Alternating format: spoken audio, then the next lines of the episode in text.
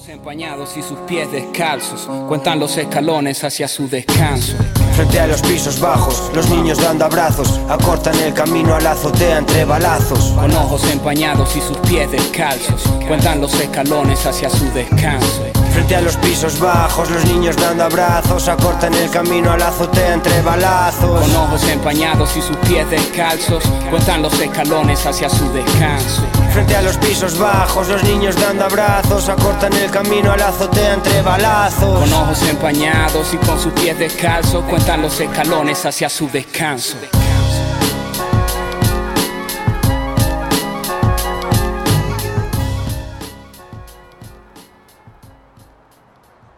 Días, tardes, noches a todos los que están escuchando La Azotea. Bienvenidos a este primer capítulo.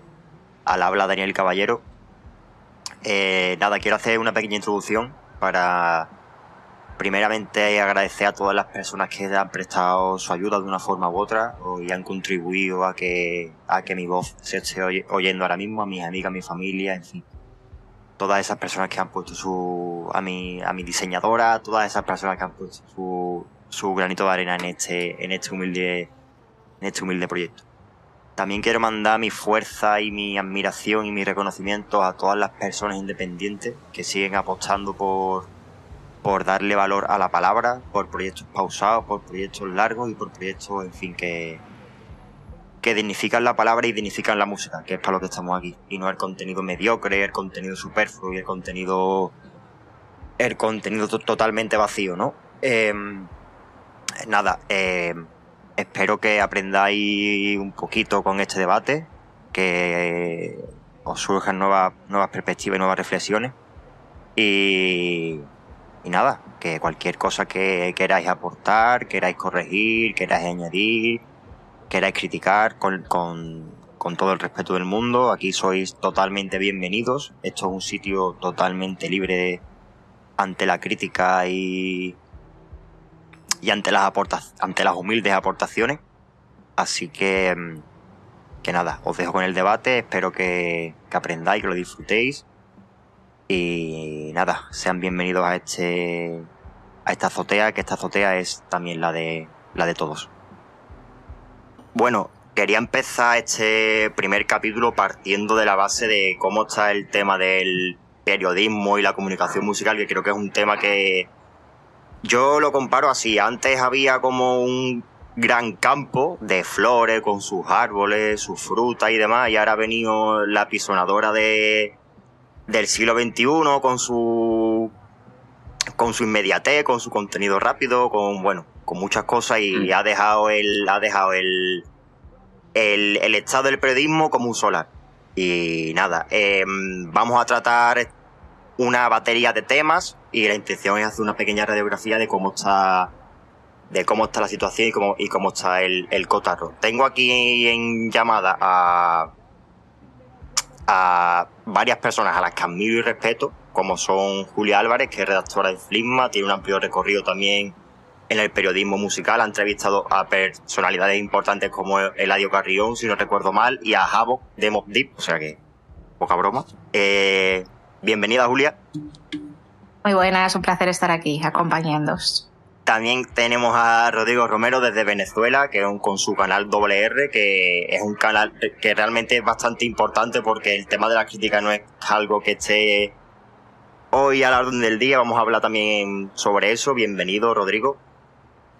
Muchas gracias por la invitación y un honor para mí estar usted, junto a ustedes, colegas talentosos y un placer. Eh, también Santiago Zembrano, eh, originario de Colombia, pero ahora residente en España. Eh, que bueno, Santiago, la verdad, es, un, es una persona de la que yo también admiro y respeto profundamente porque he aprendido un montón de ella, pero un montonazo en el tema de la escritura, de cómo escribir, cómo no escribir. Eh, Santiago tiene en su haber haber entrevistado a gente como Riza y Raekwon de Wutan Clan. También tiene, ha escrito dos libros de hip hop relacionados con el rap de Colombia, de, que, se titula La época del rap acá y Norma, y Norma Rapa, que también disecciona ahí unos cuantos álbumes míticos y, y importantes de la segunda mitad de 2010. Y bueno, también otra personalidad muy importante en el mundo del periodismo musical. También está Cosma, que bueno, Cosma es eh, nueva sangre, nueva sangre en el periodismo y la verdad que bueno, Cosma colabora en Acero Magazine y Calle 52 y Cosma, pues bueno, yo también aprendí mucho de él, muchísimo, y trae nuevas por así, es, por así decirlo, trae los nuevos códigos de la juventud ¿no? al, al, al periodismo. Un placer, Cosma, bienvenido. Muchas gracias, Dani, tío. Y Un antes- placer para mí estar aquí rodeado de profesionales como vosotros. Y también Santi, bienvenido antes, que se me ha olvidado darte la bienvenida. No, todo bien, todo bien, todo bien. Aquí estamos, firme, gracias por la invitación.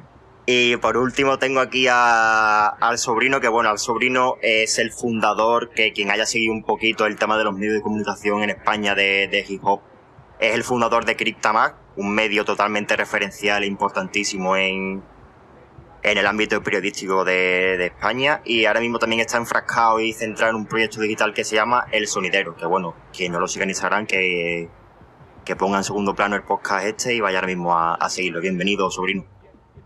Muchas gracias, Dani. Eh, yo llevo la contraria, no hagáis eso, quedaos atentos al podcast y sobre todo muy contento y honrado de estar aquí con gente tan talentosa y gente tan buena como vosotros. Eh, así que nada, vamos ya a empezar. mm, Ya no a abrir melones, sino a triturarlos. Eh, vamos, vamos a empezar un poco con el tema de. Bueno, el cierre de Pitchfork, ¿vale? Para quien no, lo- para quien no lo sepa, eh, Condenas eh, ha devorado a Pitchfork y la, le ha situado en la misma cabecera que GQ, ¿vale? GQ es un medio de tendencia, básicamente, de tendencia y de moda, bueno, no tiene, no tiene que ver mucho con la música, por así decirlo. Y nada, lo ha devorado, ¿vale? Y pues creo que pocas cosas hay que decir ante eso. Eh, quiero saber la opinión de, de esto, de la deriva de Pitchfork, por ejemplo. Eh, Santiago, ¿qué opinas tú de, de este tema? Del cierre, bueno, cierre, que está abocado al cierre en un futuro, pero bueno, Mm, Cierro entre comillas, ¿no? totalmente. Santi, Sí, bueno, por ahora pues falta ver exactamente qué pasa. Falta ver si ya despidieron a la mitad de las personas, creo. Así que bueno, aún si sigue funcionando Pitchfork, pues claramente ya se vio golpeado. Y hemos visto otros casos en los que ese tipo de transiciones terminan siendo poco... El medio se difumina hasta ya ser irrelevante. Sería más triste eso incluso que de pronto ni lo cierran, pero ya la gente se olvida, ah, Pitchfork todavía existe, ni idea. Mm. Mira lo que pasa, por ejemplo, con, no sé, hoy The Source. The Source nunca cerró, se tiene la página, pero pues, ¿qué importa The Source hoy? Nada. Mm. Eh, Entonces, pues, pero bueno, es triste porque eh, si hay un medio grande, activo, eh, polémico, en un buen sentido, te invita a polemizar sobre la música que tiene una, opiniones fuertes sobre discos, es Pitchfork. Y uno podría pensar que era pues algo que estaba funcionando. Entonces, si ni eso funciona, es mal vamos, ¿no? el panorama. Claro que igual sí hay que tener en cuenta también que la gente de números de Condé Nast tuiteaba que iban muy bien los números y ha habido gente que dice que puede ser una estrategia de Anna Wintour y compañía como para achacar el sindicato de Pitchfork. Habría que ver ya las razones pues no, no importan tanto, o sea, sí importan pero son, ya quedan la interpretación. Pero pues por ahora es un golpe que se añade al golpe de Bandcamp, que se añade al, al golpe de OK Player, que se añade a unos también despidos que hubo en NPR, que se añade hace unos años lo que pasó con Vice. Entonces, pues bueno, no, ahorita es la crisis máxima absoluta de, de los grandes medios. Y como decía hace unos días, me parece que es, es triste sobre todo porque, porque lo que nos queda eh, que igual también puede salir cosas muy interesantes de acá con iniciativas más individuales. Eh, entonces, pues, por ejemplo, Rodrigo tiene su canal, que es brutal, eh, Sobrino tiene el sonidero, que es brutal, yo tengo mi blog, que es brutal, tú tienes la azotea, que es brutal, pero es jodido. Eh, el, digamos, estructuralmente, lo que hoy es posible parece ser solo individualmente. Sí, luego, no luego también quería, vamos a hablar de eso después del, del periodismo que parece que ahora está, está en tendencia y bueno, en, en tendencia que el futuro va a ser periodismo individual, no colectivo, va, creo que va por ahí el camino. Pero, pero bueno, también, mira, voy a decir un dato que no sé si conocía y que me salió el otro día por Twitter. Y es que eh, Ana Wintour, que es uno, el, de, los, de los peces gordos de Condenas, del conglomerado que absorbió a Pitchfork, ¿vale? Eh, puso una redactora en Twitter el otro día que cuando, que cuando Ana Wintour se reunió con, los, con varios redactores de Pitchfork para, bueno, bueno básicamente para sentenciarle y para despedirle, así a grandes rasgos, que no se quitó ni las gafas de sol para comunicarle la noticia. O sea, creo que una imagen vale más que mil palabras, ¿no? En plan, que una decisión tan importante, la gerente no se quite ni las gafas de sol para comunicarte que estás despedido, mm, creo que no puede haber más indecencia posible ahí. Pero bueno. Eh, sobrino, ¿qué opinas tú de, todo este tema, así brevemente? bueno, es, complejo. A ver, por una parte, eh, yo como persona que he colaborado, por ejemplo, durante varios años con una eh, revista especializada eh, musical, en este caso concreto Rock Deluxe, eh, lamentablemente es la constatación de lo que sientes cuando escribes ahora mismo en esta clase de medios, que es un poco ya la irrelevancia de la figura de la crítica musical para el gran público. a mí Pitchfork me, me, gustaba mucho y lo, he defendido en Twitter y en ocasiones porque más allá de, de, la fama que tenía respecto a las puntuaciones, era un poco lo que hacía más, más ruido en redes sociales, eh, creo que quitando ahora mismo de Fader y demás, era de las pocas publicaciones en las que había cierta, para empezar, lugar para los márgenes en cuanto a lo que está pasando en, escenas más de nicho, en, ciudades más minoritarias, en Estados Unidos y demás. Era un sitio excepcional para encontrar nueva música, porque lo cierto es que reseñaban referencias que muchas otras publicaciones no estaban poniendo el ojo en ellas, y, en, realidad es un poco lo que, lo que comentaba, ¿no? Da un poco la sensación de que los que escribimos de música, centrándonos solo en música, ya ni importamos ni logramos atraer atraer visitas, que luego imagino que entraremos en, en, ese tema. Luego entraremos más en detalle. Mm, claro, luego es un tema muy complejo porque en realidad Pitchfork como tal no desaparece, se incrusta en, en, GQ, que a mí no me parece un movimiento del todo desacertado. Eh, teniendo en cuenta, lo, como he comentado, que me da mucha pena que, desaparezca como tal.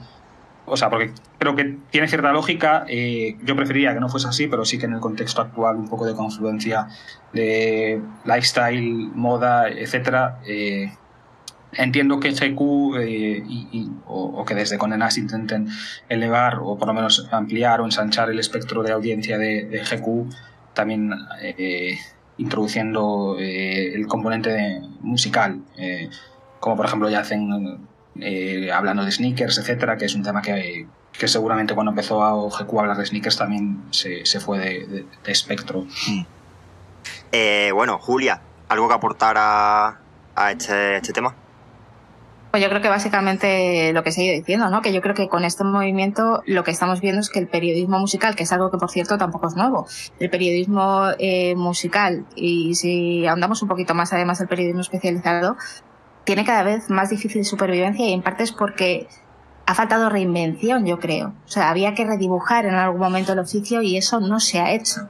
Y ahora estamos viendo las consecuencias. Lo estaba nombrando antes, creo que ha sido Santi el que lo ha nombrado. Eh, hay un montón de sitios eh, que bien han cerrado o bien han despedido a gente porque no han sabido cómo redibujar algo que tenían que haber hecho, porque evidentemente la crítica de antes no es la crítica de ahora. Yo antes me dejaba dinero en un disco. Hoy no me dejo dinero en un disco. Hoy abro una plataforma como Spotify, me puedo poner todos los discos que quiera sin que nadie, desde una revista o desde un, ni siquiera desde un blog, ¿sabes? Pero bueno, no estamos hablando ahora concretamente de los blogs, estamos hablando más de este tipo de medios. Me diga eh, lo que está bien o lo que bajo su juicio es un producto bueno y lo que no lo es. Yo me meto en Spotify además y me recomiendo un montón de artistas que se asemejan o me pueden llegar a gustar por un artista al que escucho mm, en numerosas ocasiones. Es decir, eh, ha habido un cambio, ha habido un cambio en todos los sentidos y no solo ha ocurrido en el, periodismo. Estamos hablando de cambios en el mundo de la música, en la industria. Hemos visto que, que también se han llevado muchos golpes por no saber afrontar los cambios que estaba habiendo. Y yo creo que esto es, pues, el impacto de no haber sabido reaccionar a tiempo. A mí me da mucha pena lo que ha pasado y es verdad que yo he sido crítica a no poder más, pero también voy a decir una cosa, lo he dicho eh, en Twitter hace muy poquitos días. Eh, yo me quejaba mucho a veces de las críticas, sobre todo de aquellas eh, que más que críticas musicales eran críticas básicamente personales, o sea, que era Mm. prácticamente un ataque personal, que era algo en lo que caían en, en algunas ocasiones muchos de los críticos de Pitchfork. Y era algo que ellos sabían que llamaba la atención de la gente. Es decir, no sé a quién le escuchaba una vez eh, decir, eh, sí, sí, es que Pitchfork es verdad que es algo que odiamos muchos en el sentido de las críticas, ¿eh? que después por detrás tiene un bagaje de cosas con las que nos tenemos que quedar todos porque el trabajo que han estado haciendo durante años a otros niveles es impresionante. Pero es verdad que con el tema de las críticas decían, sí, sí, es eh, el típico sitio del que nos quejamos, pero al que entramos 12 veces al día, al que damos clic 12 veces al día porque nos interesa verlo. Y esa era también una de las grandezas que tenía que tenía Pitchfork, ¿no? Y después lo que estaba diciendo, o sea, eran capaces de hacer cosas que no estaban haciendo otros medios, o sea, eh, que te reseñaban igual el disco del momento como cualquier otro disco al que a lo mejor no hubieras accedido si no hubiera sido por esa reseña de Pitchfork. O sea, tenían muchas cosas que yo creo que eran buenas y eran positivas. Lo que pasa es que al final, eh, el no saber eh, reinventarnos a tiempo y redibujar el panorama que teníamos, se ha llevado por medio pues, eh, a un gigante. Y por cierto, eh, a mí me llama la atención lo de GQ, que no se está diciendo mucho, pero que es una revista que está orientada sobre todo al público masculino. Sí. O sea, eh, ese movimiento ¿no? de absorción por ese grupo, o sea, por, perdón, por ese medio en concreto, por GQ, mm, a ver lo que nos trae, ¿sabes? No sabemos lo que va a traer. La ficha se ha movido. Yo creo que el movimiento puede llegar a ser raro y puede llegar a ser infructuoso a largo plazo, pero hay que dar tiempo para ver qué ha pasado y por qué han decidido hacer eso. Eh, también yo creo que la, el tema de la crítica con Pitchfork, a ver, eh, yo creo que hay conceptos que se confunden, porque nosotros a lo mejor lo tenemos claro, pero la mayor, mucha gente del público no, y a lo mejor que nos escucha. La crítica no es algo siempre negativo, o sea, no es algo que lleva aparejado un, elemento peyorativo, ni mucho menos. Eh, la crítica puede ser totalmente positiva y negativa, o sea, creo que es que hay mucha gente que dice, no, porque es que tú has criticado esto, no sé qué, no sé cuánto. No, caballero, es que mm, la crítica puede ser positiva y puede ser negativa. Es que mm, la gente confunde eso, confunde esos dos elementos.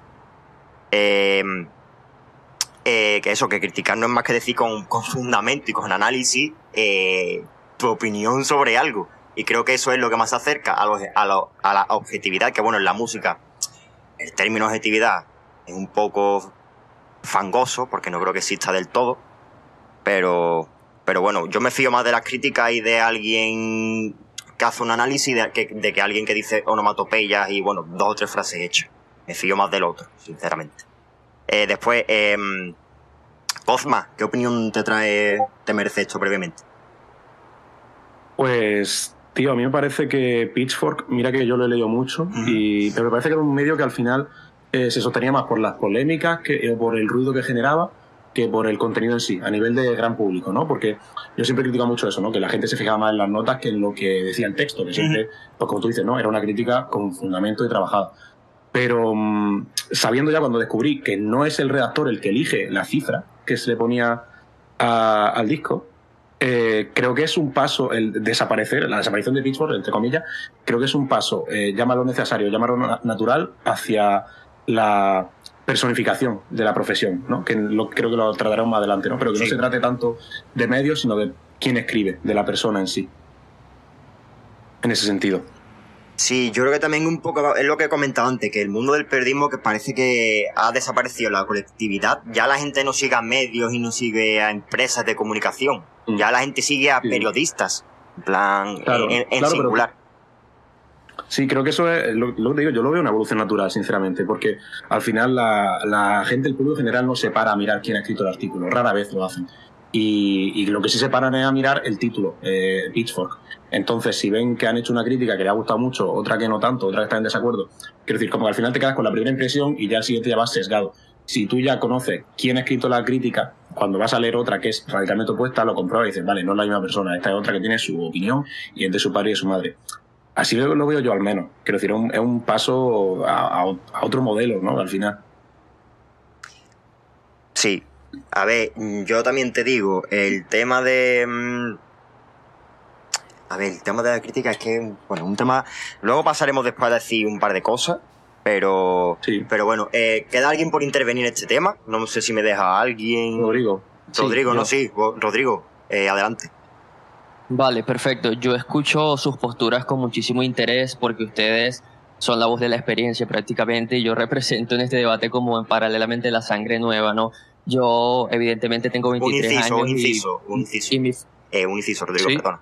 Eh, eh, aquí somos todos iguales. Me, me gustaría recargar eso. Aquí todos tenemos nuestras opiniones y nadie es más que nadie. Y de hecho, yo seguramente sepa mucho menos de música que ustedes. ¿Sabes? O sea que, que aquí somos todos iguales. Así que nada, nada, Rodrigo, No. adelante. Claro, pero me refería a eso por un tema de la brecha generacional, ¿no? Sí. Mm. Digamos que mi forma de descubrir música hace una década era piratear los discos por cierta página, buscar Mac Miller, discografía, descargar MP3 y esa era mi forma de acceder a música. Totalmente. Entonces no pude hablar con propiedad de que existió antes de mí una generación dorada del periodismo porque no estuve ahí para consumirlo, evidentemente. Ahora sí veo con preocupación cómo esta desaparición de la prensa escrita y Pitchfork es de esos medios que a mí me fidelizaron definitivamente por esa crítica mordaz que hacían eventualmente. De hecho, recuerdo con mucho cariño la crítica que le hicieron a Utopia de Travis Scott, que mostraron esa faceta que, que mucha gente no quería ver o que querían obviar, sencillamente por el hype, por lo que representa Travis para el mainstream. Hablaban de que Travis es una figura que habla de todo y habla de nada al mismo tiempo, y ese tipo de cuestionamientos son súper valiosos. Igual recuerdo con mucho aprecio la reseña que hicieron el año pasado el disco de Lil Yachty, que tenían esos ángulos interesantes que muy pocos periodistas abordaron. Entonces, en ese aspecto, honestamente no es una gran pérdida para mí porque no tengo décadas consumiendo prensa escrita, pero últimamente he estado pensando mucho sobre lo que representa simbólicamente la caída de Pitchfork y lo he adaptado a mi proceso de trabajo desde una postura optimista porque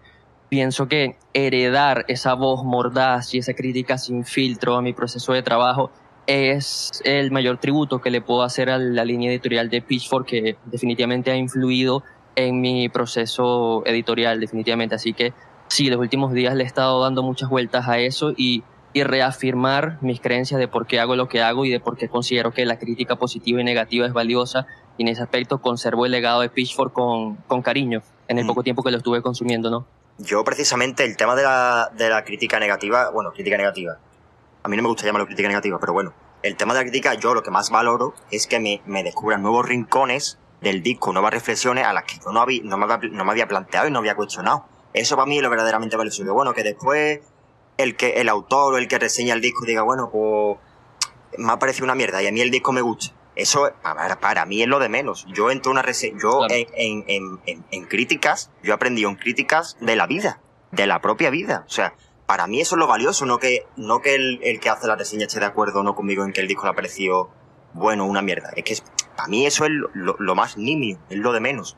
A mí lo que me importa es que me, me contagie nuevas, nuevas visiones, nuevas, nuevos ángulos sobre el disco, ese tipo de cosas. Después que le guste más o menos y que coincida en mi opinión. Eso es irrelevante, para mí al menos, ¿sabes? No sé si alguien quiere decir algo más sobre este tema. Sí, lo, lo importante a fin de cuentas es que la crítica del periodista esté bien fundamentada, más allá de querer acceder a una crítica como sesgo de confirmación, porque Claro. eso es un gran problema hoy en día de la audiencia, que va a una crítica esperando reafirmar su postura y precisamente algunas de las críticas más interesantes que yo he consumido son las que eh, contrarian mi opinión definitivamente. Totalmente. Eh, Santiago, quería decir, querías aportar algo. Sí, sí, eh, bueno, yo creo que esto lo veo desde un lado distinto a lo que varios de ustedes han comentado. Yo no estoy de acuerdo con, con Julia, con que sea un problema de, de cómo adaptarse a los nuevos tiempos, porque, porque es que al final también hay un problema grande que se ha visto en esto de ir persiguiendo lo que quiera la audiencia. No, que la audiencia ya no lee, entonces no hagamos textos tan largos. No, que la audiencia quiere TikTok, entonces ahora hagamos video. No, que la audiencia, y sigues a la audiencia y te quedas sin medio, pues porque al final eh, no es totalmente impredecible y totalmente caprichosa. Así que yo creo que también hay que tener unas posturas, digamos, sólidas sobre qué es lo que uno quiere hacer. Y como digo, estaban funcionando bien las reseñas, parece, todo parece indicar. Creo que si uno va a discutir el tema también de estos medios, hay que discutir también la parte del sistema económico que los, que los sostiene. En el caso, por ejemplo, de Bandcamp, que lo compra una gran empresa de, como de inversión especulativa que de una la tumba. También Pitchfork hace unos, hace unos años que se unió a Condé Nast y de una tumba. Entonces, si estamos hablando de modelo, creo que hay que ver incluso más de financiación que de, que de contenido, pues porque al final, o sea, si es por adaptarse a los tiempos, deberíamos dejar de escribir, pero no creo que ese sea el caso. Y, y por otro lado, eh, también me parece que lo que hablaban de la crítica negativa o positiva, como tú dices, pues no creo que se deba ver en esos términos, Daniel, porque porque es que al final la crítica no es decir esto me gusta, esto no me gusta, y las mejores reseñas de Pitchfork nunca hacen eso, No, claro, sino claro. que señalan puntos, puntos del disco que funcionan o no funcionan o te ayudan a dar una lectura distinta. De hecho, como decía Cosma, es que al final, ni así como los redactores muchas veces no titulan sus, sus notas en los periódicos, los, eh, los que reseñan los críticos muchas veces no, bueno, en general no son los que ponen la nota en Pitchfork. Entonces, en vez de verla como, que no digo que tú lo estés haciendo, sino planteando el punto como negativa o positiva, una crítica es, digamos, un aproximamiento eh, incisivo, eh, sospecha, que no le da todo el beneficio de la duda, pero es que no, es, no se trata de decir positivo o negativo, sino qué partes del disco funcionan, porque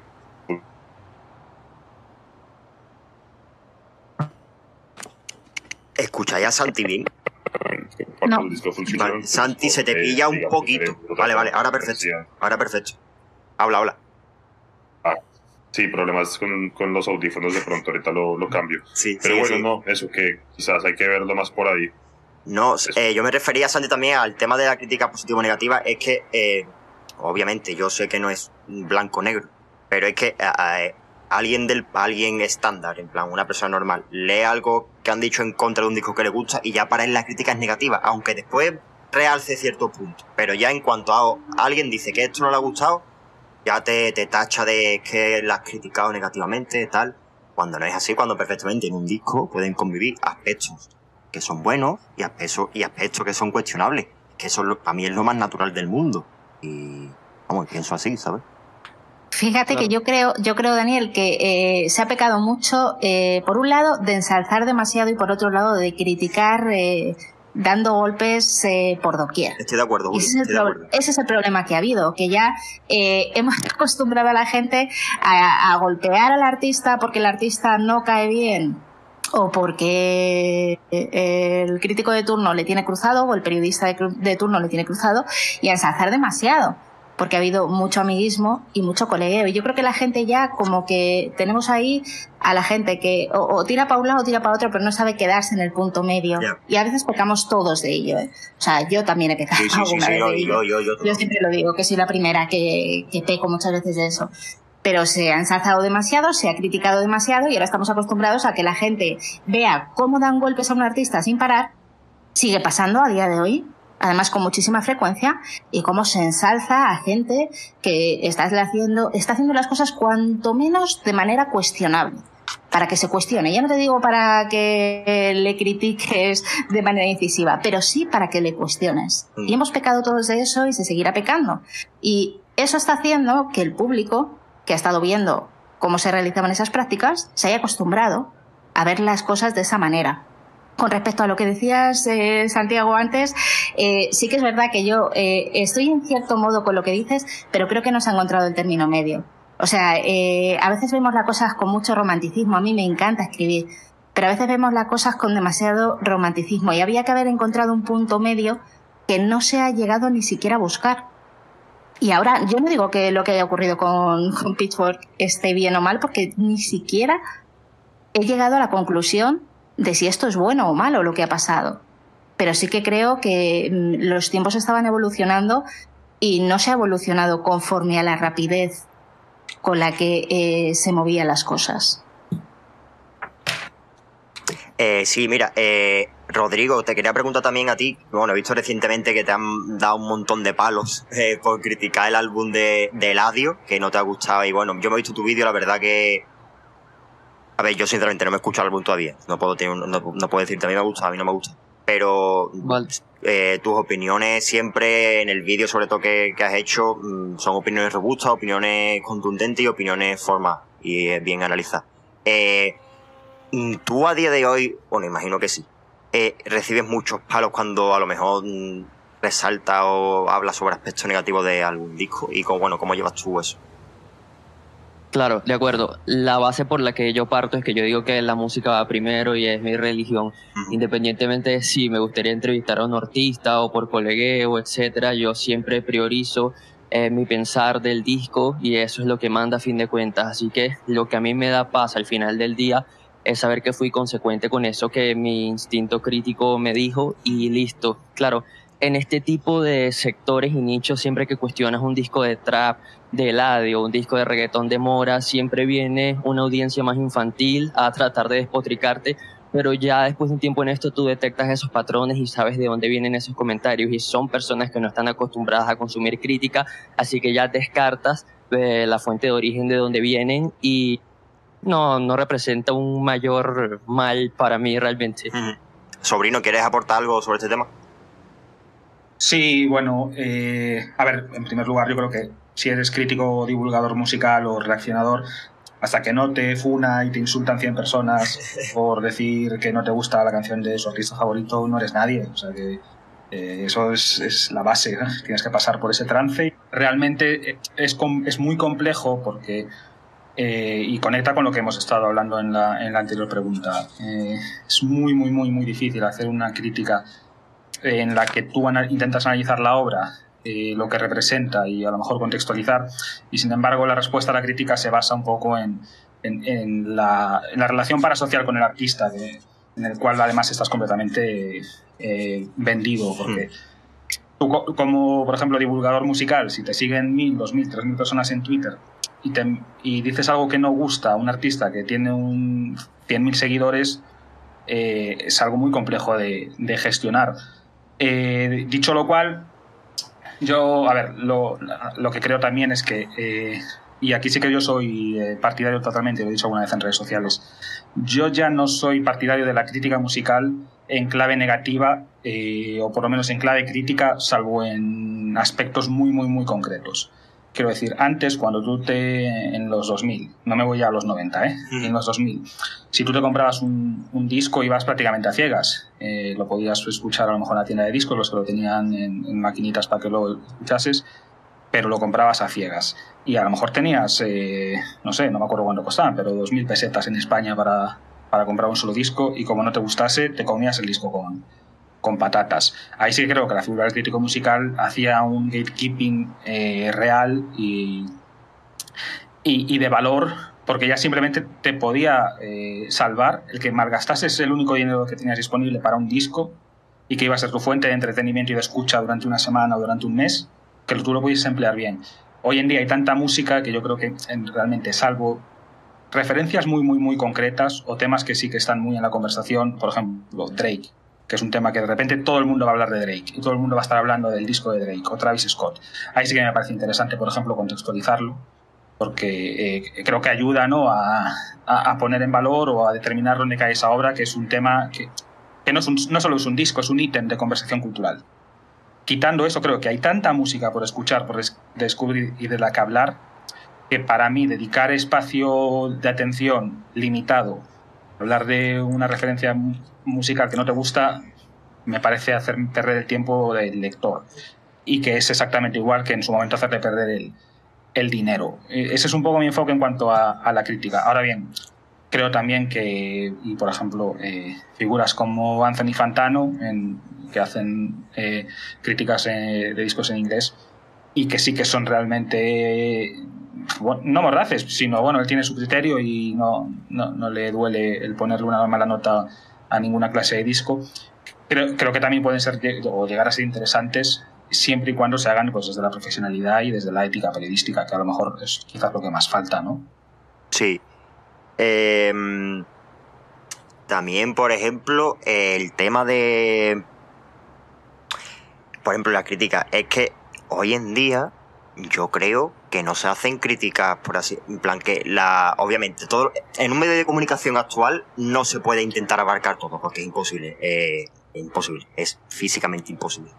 Lo que hay que hacer, pues lo que hay que hacer es filtrar y seleccionar las cosas de las que tú quieres hablar. Y, es lo que, y, y de acuerdo con Sobrino lo que ha dicho de que eh, de, de, qué se habla? Pues hoy toca el disco de Drake, ya casi lo, lo, del disco de Drake se convierte, lo que ha dicho Sobrino, en un ítem cultural, que ya sobrepasa hasta la música. Por ejemplo, cuando salió el disco de Cruz, Cafune, pues ahí sí es interesante que la crítica se mete ahí para aportar nuevas visiones o para cuestionar otras visiones, ¿sabes? Pero la crítica yo creo que debe estar ahora mismo orientada a, a ciertos álbumes o a ciertos temas de conversación, no a intentar criticar en el propio sentido de la palabra criticar, eh, analizar eh, todo lo que sale, porque es que eso es imposible. Y, vamos, de hecho yo no consumiría eso. En plan, vamos, porque no me da tiempo, básicamente, porque no tengo tiempo, tiempo material. Y enfrascarse en esa tarea de reseñar cada disco que sale, eso es, eso es imposible. Eso se, se, se, se reseñan los discos que, que eso, porque tienen un, un aura relevante o, o candente en el momento, ¿sabes? Eh, Cosma quería hablar.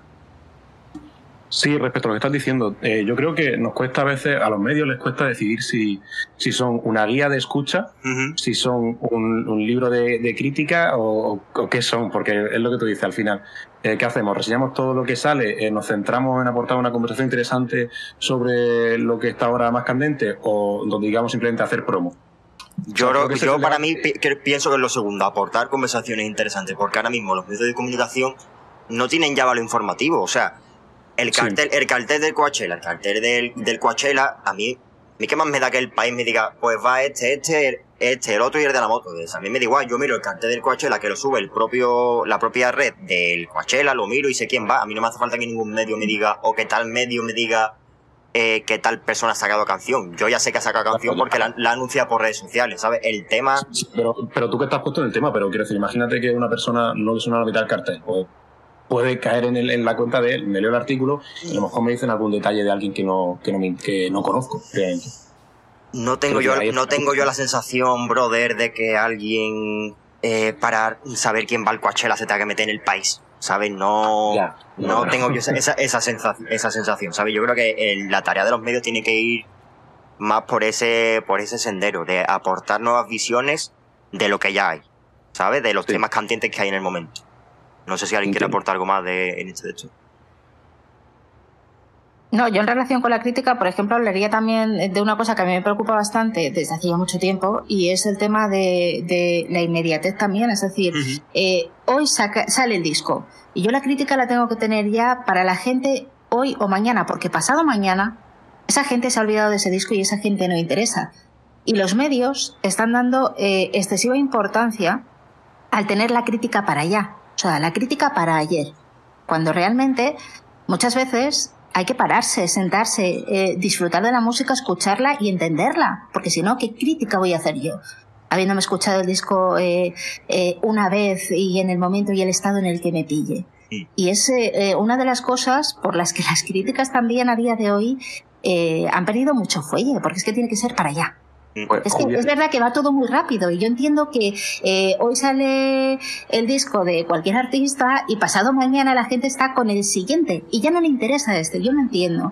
Pero hay veces que las cosas necesitan una reflexión para que tengan algún tipo de peso y si no esa crítica va a pasar lo que está pasando con ella, pues, que son críticas insulsas. Sí, eh, ¿quién Pero, quería aportar algo? Cosma, creo que era. Yo, sí. Perdona que le he cortado aquí. No, nada, nada. Sin querer. Eh, lo que yo quería decir aquí es que creo que tenemos nosotros un, un casi un deber a la hora de, de marcar el ritmo. Eh, que sé que siempre no se puede, ¿no? Pero siempre se puede intentar. Eh, hablo desde mi experiencia personal. Yo en Acero muchas veces me han encargado críticas, y yo sé que ellos la quieren, para la mañana siguiente, si es posible. Y recuerdo, por ejemplo, cuando salió el último EP de Ébano, yo le pedí expresamente que me dejasen una semana. Le dije, quiero escucharlo bien y quiero escribir algo decente, no quiero escribirlo esta noche a las 12 y publicarlo mañana a las 10 de la mañana. Y, y- me sentí, quiero decir, en ese sentido, que yo no ni pincho ni corto a nivel decisiones eh, editoriales de acero, pero me sentí respetado como periodista en el sentido de me dieron el tiempo como para yo poder hacer mi trabajo bien. Y eh, quiero decir, en cada 53 me ha pasado, que en los dos medios que estoy yo colaborando, eh, no sé cómo serán los vuestros, pero creo que mm, poniendo nosotros los puntos sobre, la, sobre las IES en el sentido de eh, creo que esto requiere este tiempo, podemos mm, dar un poco de ejemplo en ese sentido. Pero Yo creo que sí, pero con ciertos artistas. Es decir, estás hablando de Ébano, podemos hablar de Cruz Cafuné. O sea, ciertos artistas que tienen un peso tan grande, tan grande, tan grande. Tienen un respeto tan grande y un peso tan grande que da igual el momento en el que saques algo de ellos, porque siempre van a interesar. Pero no todos los artistas son así. Mm. Y los medios lo saben. Y no siempre están dispuestos a ceder el espacio y el tiempo eh, que necesitan cuando lo necesitan o, o cuando nosotros consideramos que lo necesitan. Eh, Rodrigo, la sensación de que- perdona, Comba, quería hablar Rodrigo. Sí, perdón. Dime. Sí, disculpen. Am, con respecto al ritmo de publicación y todo esto, recuerdo un análisis que hizo un periodista estadounidense veterano estos días recién con respecto a su interpretación de todo el tema Pitchfork y lo que representa.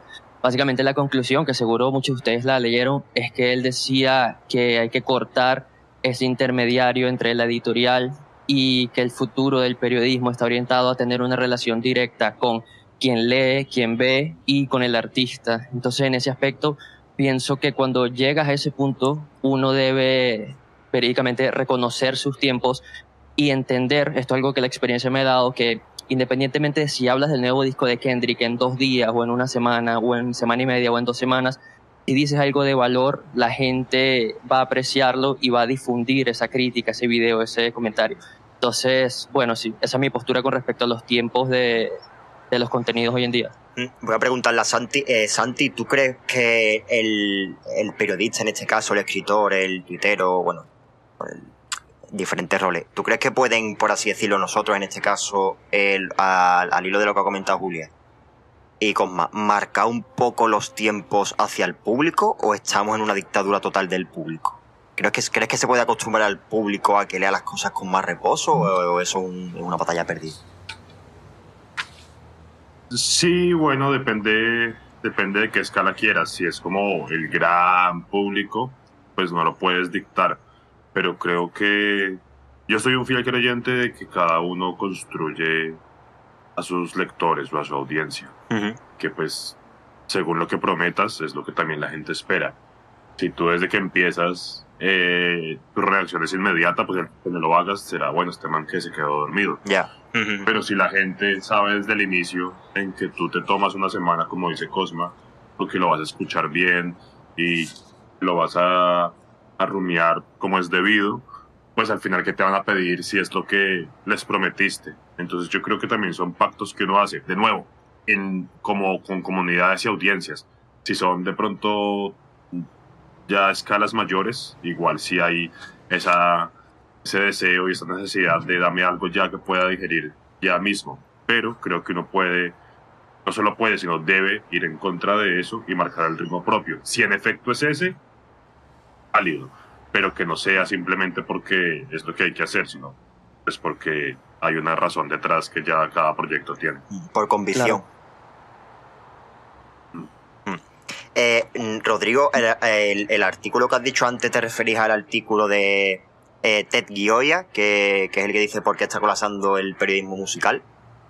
No sé si te Ahora mismo no recuerdo el nombre y el título, pero Mm. sí recuerdo esa frase conclusiva que me marcó bastante, que hablaba sobre eh, esa relación directa entre consumidor y periodista que hacia allí se está, hasta hacia allá se están orientando las cosas, pues.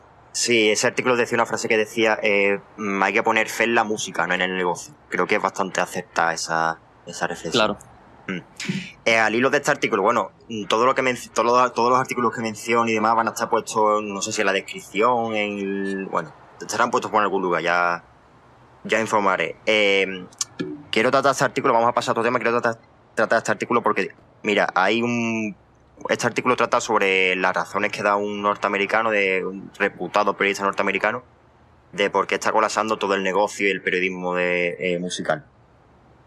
El tema de, él dice que, bueno, los despidos, eh, que, bueno, ha explotado todo con Pitchfork, pero que en Bandcamp, en SoundCloud, en YouTube y en muchísimos, muchísimas redes y muchísimos medios ha habido despidos por doquier. O sea, que no es nada porque es un tema que es mm, general, no es únicamente de, de Pitchfork. Y hay un par de datos que os voy a contar que me parecen brutales, y es que eh, ahora mismo eh, la, mayoría, la mayoría del dinero de las discográficas va invertido en adquirir eh, catálogos de canciones viejas. Y viejas no es de hace 10 años, no, no. De los 80 y de los 90. O sea, el 70% del mercado musical de Estados Unidos, el 70% lo representan canciones viejas. ¿Vale? En me parece que es un dato súper interesante. Y la, las 200 canciones más populares en streaming ahora mismo solo representa el consumo total del 5%. O sea, el otro 95% son canciones que no están, o que son antiguas, o que ya llevan un tiempo eh, lanzadas. ¿Qué pasa? Que eso eh, lo quiero hilar con lo de que por qué ya la gente no consume reseñas. ¿Por qué la gente no consume reseñas de la música que sale?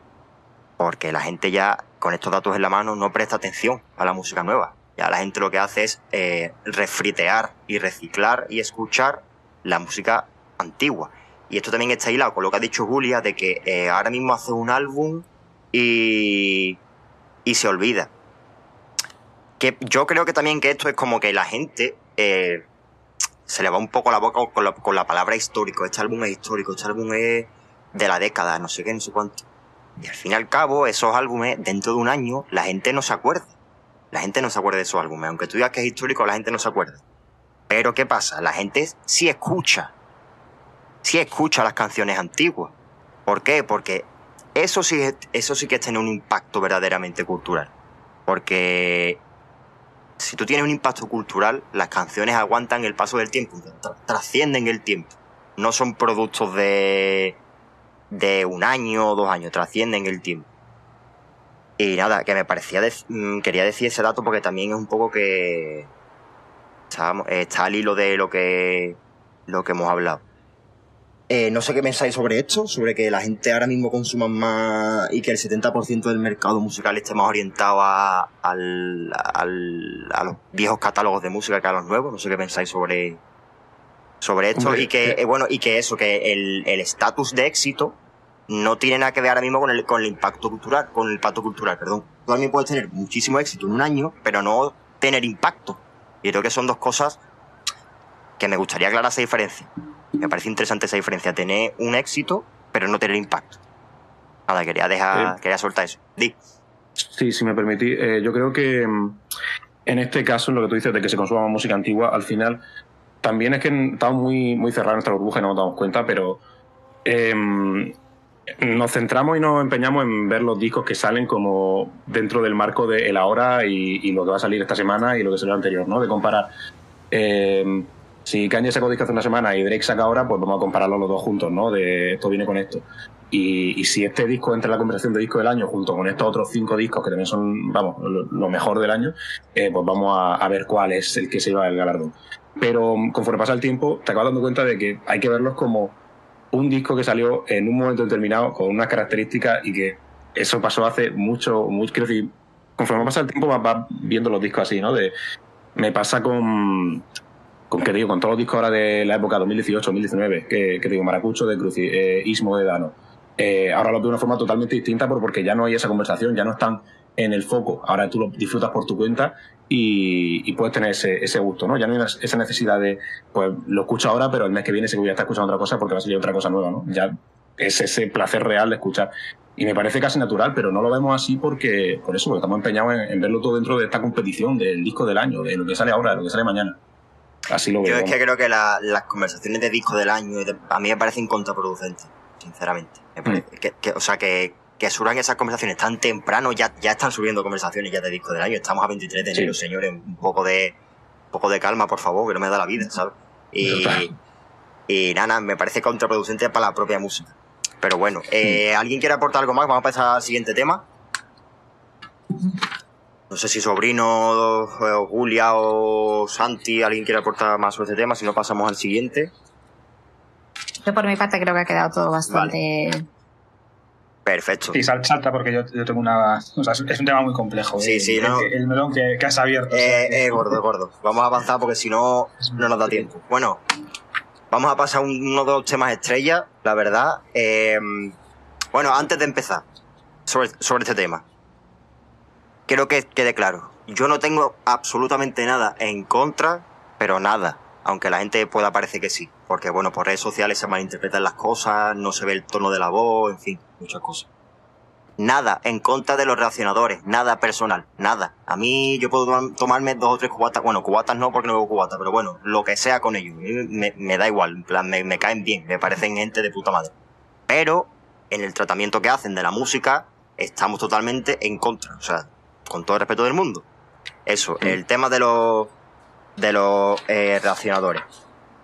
Eh, voy a empezar con esta pregunta. Eh, se la hago primero a, a Santi. Eh, Santi, ¿crees que los reaccionadores son la nueva radio? Mm, no, no, para nada. Porque tú, ¿qui- ¿quién dijo que era la nueva radio? No, no, no, pregunto, pregunto. No, no, no. No digo, pero para Así, saber cuál ¿no? es el contexto. Sí, sí, Yo puse un ya. así, ¿no? Hace poco. No, no, no sé, no sé, no sé que lo puso en Twitter. Yo lo vi y me pareció una buena, porque hay mucha gente que es- solamente escucha lo que, lo que sacan a la prensa los reaccionadores. Vamos, y eso es un dato, vamos. No, de hecho, que- Di, di, di. de hecho creo que no hay nueva radio porque ni, la pod- ni los podcasts creo que son la nueva radio. Pero de pronto es porque me estoy tomando muy, muy literal la vaina. No, yo creo que los reacciones, no, los reaccionadores pues son a la vez un fenómeno novedoso, pero sí es como, digamos, eh, los, los grandes personajes mediáticos eh, del mundo virtual. Eh, quizás en ese sentido sí pueden ser la nueva radio, la nueva TV, como Twitch puede ser la nueva TV en ese sentido. Eh, pero pues es difícil saber exactamente pues en qué términos. Sí, me refiero al, al poder que tienen ellos, porque sí es verdad que ellos acumulan, acumulan mucha gente y tienen una, una gran comunidad. Me refiero al, al poder que tienen ellos de, de influenciar opiniones y de generar debate. No sé tú, no sé qué opináis sobre eso. Porque es un poder real que no, tienen. yo creo que... Claro, claro. Yo creo que los reaccionadores es que el tema es... eh, pues ampliando un poco el, panorama como me, posiciono yo frente a su trabajo. Es de, digamos, de pacto, de pacto con la audiencia, que vuelvo a lo que mencionaba antes. Eh, no creo que haya que ser... eh, que saberse hasta quién era el mejor amigo del hermano de Nas para hablar de rap en absoluto o para hablar de cualquier género, solo que pues suele ser géneros adyacentes a, al rap, eso llamado urbano. Pero creo que se debe hablar desde ahí. Entonces, pues, entretenimiento y oído siempre, y está muy bien que haya, pues porque no todo el mundo quiere leerse una entrevista de cinco páginas o de diez páginas diseccionando cada aspecto del disco. Entonces me parece bien que haya formatos para todos. Lo que, y bien, pues por la gente, que es que al final, ¿por qué uno le va a pedir permiso a alguien para coger una cámara y filmarse y decirle a internet, me gustó este disco, no me gustó otro? Cada quien. Mi punto es, digamos, en lo que se pide, en lo que se pide de ellos, bueno, o sea, o lo que se espera de ellos. Pues a veces creo que, que se, digamos, se trastocan como las perspectivas y se les pide o se, o se, le, se espera que te den una, una crítica bien investigada, ponderada, eh, que tome en cuenta el desarrollo histórico del rap en España y en el mundo, pues al final no hay forma de que te lo den porque es gente que está pasándola bien ante la cámara. Y yo también espero honestidad de ellos mismos en que no se posicionen desde, esa, desde ese lugar. Mientras estemos claros de qué está haciendo cada parte del ecosistema de medios y etcétera alrededor del rap, el ecosistema virtual alrededor del rap y la música, todo bien. Yo no, no le veo mayor problema mientras, como digo, eso se mantenga claro. El problema, claro, es que no se mantiene y ahí es cuando empiezan ya las, las confusiones. Mm. Eh, Cosma quería hablar. Eh, sí, yo lo de, bueno, lo de nueva radio lo entiendo como la capacidad que tienen de, de decidir qué se escucha, de Sí. establecer tendencias y de, y de potenciarlas, ¿no? Em, y entiendo también la cruzada personal que pueden tener algunos con los reaccionadores en el sentido de eh, somos soldados de la cultura y esto no es cultura, entiendo ese rollo, pero mm, por otra parte con el tiempo lo he, lo he acabado viendo como que, bueno, como dice Santino, al final es, es entretenimiento esto, no, no aspira a ser a más y rara vez he visto yo a un reaccionador yendo de algo que no es. De hecho, todo lo contrario lo he visto siempre yendo de, eh, oye, yo no sé de esto o no soy profesional en este tema, tal, eh, en comentarios, que si no ha habido nunca una, un gusto por ir de listo. Pero sí que, por ejemplo, viendo pues, el caso más, más notable que pueden ser los chavales, eh, a mí me parece que lo que han aportado ellos a la cultura a nivel de generar conversación y de, mm, de hacer que crezca, ¿no? Ya es, por ejemplo, el simple hecho de que lograsen hacer un festival y que fuese en su, en su tierra y no en Madrid y que trajesen artistas y consiguiesen que la, que la gente de, Valencia, de su pueblo, eh, pueda disfrutar de algo así, ya me parece que algo que, que, aporta muchísimo y que hace que valga la pena todos los barras gordos que han podido soltar a lo largo de los 3, 4 años que llevan con el canal. Y, y él lo dicho, hay, hay figura y figura, y hay racionadores y racionadores, algunos meten más chicha, otros simplemente se dedican a, a poner cara, pero mm, al final creo que todos aportan a, a, lo que es generar conversación, que yo, para mí siempre es bienvenido. Que pueden dinamitar términos o pervertirlos, como hemos visto muchas veces, pero mm, al final no, no se pueden poner puerta al campo tampoco. Opino. Antes de dar paso a, a, a Sobrino y a Julia, eh, yo también creo, no es tanto culpa de los reaccionadores como del público. Me explico. Yo el, he visto, claro. he visto mucho que el público considera a los reaccionadores como, por ejemplo, yo he visto en, en comentarios de, por ejemplo, el Pomes, eh, vamos a decir hombre, el Pomes, los chavales, el Cypher, el Topu, bueno, toda esta gente. He visto en comentarios decirle, eh, tío, ¿no te ha gustado este álbum? Reacciona tal, verás cómo te gusta. Seamos sinceros, tío, al fin y al cabo, los reaccionadores son gente que, que su, que su criterio no es que sea el mejor del mundo, ¿sabes? Eh, y, el público tiene que saber que aunque, aunque a este reaccionador no le guste este tema o el tema de tu colega, eso no lo hace menos, ¿sabes? Plan, no... Creo que los tiros no deben, el público no debe considerar en cuanto al criterio, en cuanto a criterio me refiero, entretenimiento y todo eso, por supuesto, me parece de puta madre que existan. Pero en cuanto a criterio, el público no puede tenerlo como referente del criterio. Plan, creo que que eso no, no puede ser, no, no debería ser así, en mi opinión. Sí, no creo que lo tengan en cuenta a la hora del criterio negativo, pero sí del positivo. Creo decir, si es más el morbo de a ver qué, qué opina esta persona que, que conozco de, de, este tema. Pero si le dicen que es malo, les va a dar igual. Pero, sí, pero Cosma, eh, sí, la, la, opinión sabemos que siempre es positiva, ¿sabes? Claro.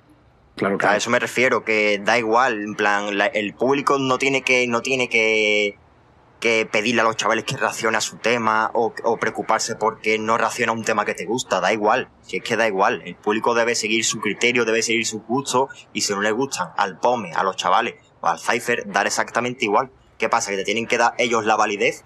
Vale, le ha gustado al Cypher, le ha gustado al POME, le ha gustado al Topu y le ha gustado a los chavales. Vale, pues, vale, pues ya me gusta a mí. No, ¿sabes? Yo creo que eso también es una falta de personalidad y de que la gente se lleva por lo que dice cualquier persona de turno con números y con influencia, ¿sabes? Eh, sobrino, cuenta. Sí, un poco por alusiones, eh, porque yo sí que puse recientemente. Un... Luego, luego va Julia, ¿vale? Vale. Que, que, que creo que es el, al que eh, por lo menos hacía referencia tú en la pregunta inicial.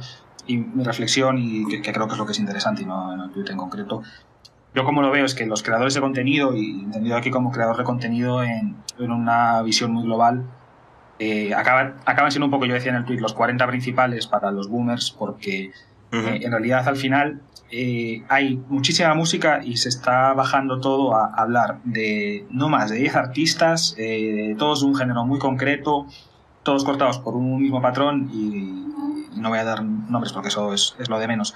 Pero que, creo que es el momento en el que hay más música que nunca y en realidad el 80% de la conversación en redes se centra en, en, pues en un 20%, casi sigue una regla de, de, Pareto, con lo cual es, a mí me parece un poco, para, a mí a título personal me parece aburrido, pero además me da un poco de, de pena que habiendo tanto de lo que hablar, se, todo se reduzca a una conversación tan cacofónica en la que todos repetimos lo, lo mismo. Luego ya por, por, dar un par de ideas más a mayores, o sea, yo creo que ya el concepto de reaccionador, o sea, yo creo que ya está un poco de moda. ¿En qué sentido? Es un concepto que en España surge muy fuerte en la pandemia, pero hoy en día el, todos han tenido que evolucionar eh, hacia, yo creo que ya hacia otro concepto en el que han tenido que incorporar eh, nuevos tipos de contenido, eh, en, hablar de nuevas temáticas. y un poco, a ver, habláis los chavales, o sea, los chavales tienen 50 formatos eh, que hacen y demás. O sea, creo que ya va mucho más allá de, la propia eh, reacción. Y, en ese sentido yo creo que incluso el que haga reacciones hoy en día, yo creo que él mismo es, es consciente o, le interesa que ese, que ese concepto se, se evolucione ¿no? y, se, y se vaya hacia algo mucho más, mucho más eh, global. Para mí la clave la habéis dicho, o sea, al final esto es una matriz de, con cuatro cuadrantes y tú si haces contenido es o entretenido o no entretenido, que lo habéis dicho Santi, lo ha dicho Cosma, y ahí está la clave, o sea, que te guste consumir, eh, porque al final nadie quiere aguantar una chapa, y que informe o que no informe. Eh, si al final ni es entretenido ni informa, eso es contenido fútil, que está, está condenado a, a, morir. Y luego ya por último, que me estoy extendiendo muchísimo, eh, hoy, sí que pensaba de, cara al, debate que íbamos a tener en el concepto de descubrir música a través de Internet y yo creo que en realidad eh, no, sé si estabais eh, cuando, o sea, en activo algunos, Julia por edad quizás sí, que creo que somos la misma generación, cuando apareció Jazz Bandana en España, por ejemplo. Eso, eso fue un fenómeno, o sea, eso de repente es un pavo, creo que es de Puerto Rico, que empieza a hacer música, hace un tema, ese tema se viraliza en España a lo loco, se lo traen a tocar, bueno, todo el mundo que escuchábamos rap en España flipando con Jazz Bandana, incluso se lo trajeron a tocar a Madrid, que tocó con, si no recuerdo mal, con Zetangana, fue, yo creo que se lo trajo, imaginaros el, el tema.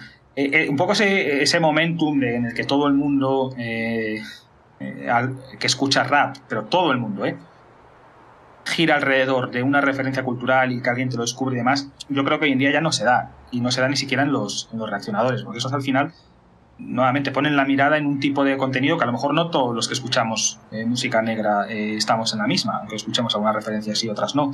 Quizás a lo mejor Quevedo, por ejemplo, es un caso reciente en el que sí que hay mucha gente que ha puesto la vista en, una misma referencia, pero ni siquiera diría Quevedo, y creo que Quevedo viralizó por, otros temas. Entonces también creo que a veces eh, a, lo mejor la, propia gente que somos de la industria de la creación de contenido hemos puesto demasiado el, foco, hemos sido demasiado estrictos, críticos o pesados incluso con los reaccionadores, cuando en realidad no, va, no, es su culpa ni, y, simplemente es que los tiempos son completamente diferentes, pero son diferentes ya desde hace muchos años. Hmm. Eh, antes de dar paso a, Julia y a Rodrigo y terminamos ya con este con este punto y pasamos ya al siguiente, que queda poco de podcast. Eh, quiero leer un artículo que hizo eh, Cristina Luis en El Mundo. Un saludo para, Cristina Luis, una periodista del mundo, una periodista musical del mundo, que hizo un artículo acerca de los reaccionadores, no sé si lo leíste, pero bueno, invitó a Recycle, a, Eri, a, perdón, a Eri Urano, a Cypher, a los chavales, bueno, en plan, estuvieron ahí debatiendo, y quiero leer un, par de declaraciones de, mira, eh, Recycle J dijo, Puede existir una pequeña parte de intrusismo laboral cuando se toma por bueno el veredicto de una persona que quizás no está cualificada y no tiene ni puta idea, sino que simplemente algo le mola y está duro hay que tener cuidado con esa libertad de, cátedra, de esto es, esto no es. Al hilo de lo que ha dicho, no sé quién lo ha dicho, el tema de, creo que sobrino, de que se hablan siempre de los mismos temas, y la misma, y la, que es una, es una endogamia también artística. Eri Urano eh, dijo, muchos artistas han alimentado el monstruo porque lo único que les ha interesado son estos canales de difusión. Les, invitan, por, les invitan, por ejemplo, a un evento y se aseguran una buena crítica y llegar a ciertas edades. Entonces, claro, los propios racionadores ven en la tesitura de decir cómo voy a decepcionar a, decepcionar a mi ídolo. Es una navaja de doble filo, porque lo bonito que tiene es el aprendizaje y creo que eso se pierde bastante en el mundo de la reacción. Eh, yo vengo de una escena en la que, junto con grupos como Agora Zane eh, Zetangana, luchamos contra la endogamia que había en el rap en español, tanto en festivales como en revistas. Nos tocó construir desde el underground una escena que ahora ha conquistado la cúspide, pero el, movimiento ha vuelto al, mismo punto. Los festivales son para los mismos, y lo que antes eran revistas ahora son raciones. Incluso es peor porque la endogamia también es artística. Y después una cosa que dijo Cypher, que Cypher dijo, entiendo que es uno de nuestros puntos flacos, el tema de que no, no hacen críticas negativas pero es complicado crecer o tener oportunidades si con artistas si dan un sablazo cada dos días, que cierra muchas puertas. Y por último, los chavales concluyen eh, diciendo que ellos no tienen ninguna línea roja, pero, pero creen que hablar mal de un artista no aporta nada. Que bueno, yo ahí veo un poco de contradicción, porque si no tiene ninguna línea roja, entonces mm, hablas mal en plan, deberías hablar mal también de un artista que no te gusta, pero bueno, hay un poco de contradicción. Porque la línea roja es precisamente no hablar mal de ningún artista. Yo es lo que, es lo que interpreto de ahí. Eh, Julia. Pues mira, voy a empezar al hilo de esto diciendo que es efectivamente eh, lo que le pasa a esta gente es que tiene di acceso directo a esos artistas. Claro. Y son precisamente esos artistas los que le dan credibilidad frente al público. Porque en muchas ocasiones son los propios artistas los que están legitimando lo que están diciendo estas personas. Aunque no tengan ni idea de lo que están hablando en ese momento. O sea, que tú piensas que en parte los culpables también son los propios artistas, de cierto modo. Yo creo, yo creo, yo creo que en este tema, fíjate lo que te digo, no hay culpables. Es decir, creo que eh, no suman, eh, los reaccionadores y tal, eh, no suman a nivel informativo, a nivel divulgación, pero es que tampoco creo que resten. Sea, no entiendo eh, esa, esa necesidad que tienen algunos de estar continuamente dándole palos a personas que no se dedican a divulgar. Es que a lo mejor eh, los que lo estamos viendo mal somos nosotros, ¿sabes? No se dedican a eso, se dedican a entretener. A mí hay ocasiones en las que me apetece llegar a mi casa, ponerme la televisión y estar simplemente eh, divagando con una película que no es para nada profunda. Pues a lo mejor a esta gente le pasa lo mismo con estos reaccionadores. Les apetece estar escuchando cómo hablan de música y tal sin necesidad de profundizar más. Si quieren hacerlo, tienen otras vías. Es decir, esta gente no está cerrando vías. Si esa gente quiere buscar realmente, tiene oportunidades para profundizar en ciertos aspectos. Es decir, ¿Esta gente tiene poder? Sí, los reaccionadores está clarísimo que tienen muchísimo poder a la hora de, sobre todo eh, la gente más joven, hacerles eh, ver a ciertos artistas, que lleguen a, a, ciertos o determinados grupos musicales, pero no están quitando nada a nadie. O sea, tampoco veo eh, esa necesidad de estar continuamente pero... criticando, porque no creo que ni ellos pretendan con lo que hacen eh, ilustrar al pueblo, ¿sabes? O sea, son gente que vive en la música de otra manera y que están haciendo números siendo ellos mismos. Y la gente yo creo que es consciente. O sea, eh, si yo veo a este tío todos los días con este artista, no le va a criticar en la puñetera vida, haga lo que haga. ¿Sabes? Claro, pero eh, yo creo que yo creo que el problema, Julia, viene cuando eh, a estos, como tú has dicho, a estos reaccionadores, bueno, y a, y a los opinadores y to, toda esta gente que se hace así famosilla, eh, yo creo que el problema viene cuando a estos eh, la industria sí lo tiene en cuenta y a los que nos, de, no, nos dedicamos a artículos más profundos, a aportar ideas más profundas y demás, nos tienen en la cola, ¿sabes? Y yo. Efectivamente. Ese es el problema. Quién tiene la culpa de eso? ¿Sabes quién tiene la culpa de eso? Los artistas, no los reaccionadores. Claro. No, no, totalmente. No, no, si yo, si yo no. Volvemos, volvemos a la pescadilla que se mueve la cola. ¿Sabes por qué eh, en muchas ocasiones los artistas eh, sí que les hacen más caso a ellos que a personas que a lo mejor eh, pretenden profundizar más en su trabajo? Porque los artistas son los primeros que están mirando por los números. Claro. Es decir, Porque los números. Es, lo que ha, es lo que ha dicho Recycle, que lo que les interesa son canales, son, lo que les interesa de ellos son como canales de difusión simplemente. Eso es, por, por, eso yo antes hacía tanto hincapié en que hay que buscar un término medio, cuando hablábamos de lo de Pitchfork, que hay que eh, buscar un término medio eh, en el que se pueda convivir, porque si no, estamos abocados a que esto sea amateur toda la vida. Y más de la manera en la que se está enfocando últimamente todo. O sea, yo veo muchísimos proyectos interesantes, pero es que todos son proyectos personales. Mm. Al final, eh, tengo 8000 eh, podcasts, 8.000 programas, 8.000 eh, artículos de blogs diferentes. Pero, ¿qué fuerza hace eso a nivel global? ¿Dónde estamos perdiendo esa fuerza que necesitamos a nivel global? Hay muchos yo muy interesantes, pero que están actuando de manera individual. Y yo no sé en realidad si eso puede hacer eh, fuerza para que esto cambie de alguna manera. Es interesante, es interesante esa, esa reflexión, sí.